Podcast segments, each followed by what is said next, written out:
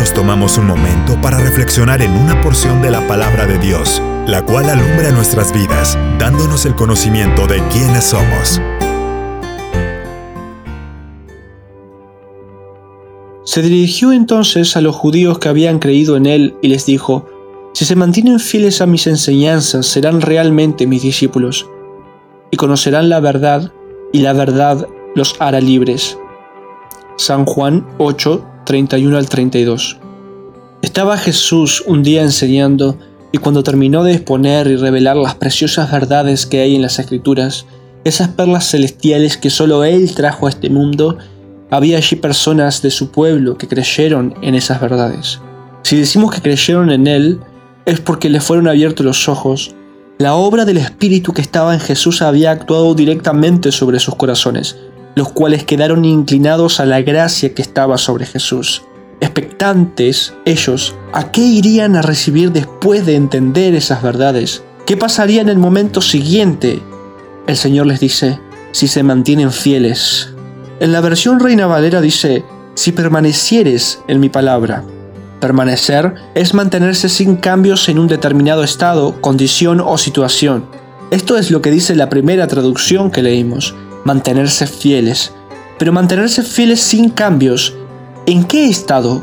¿Bajo qué condiciones o situación? Y allí encontramos la verdad precisa, mantenernos en su palabra.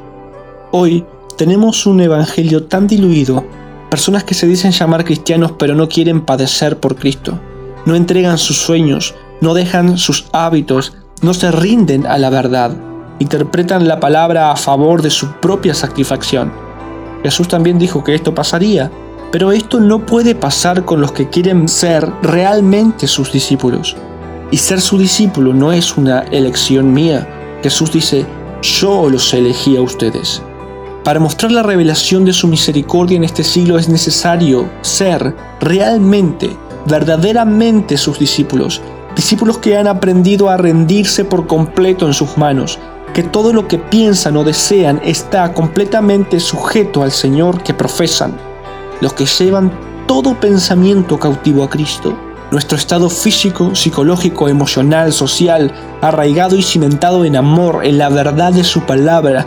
Discípulos que cuando escuchan palabras de Dios y son confrontados por ella, permiten que el Espíritu Santo obre en sus vidas para ir preparando un corazón que realmente agrade a Dios.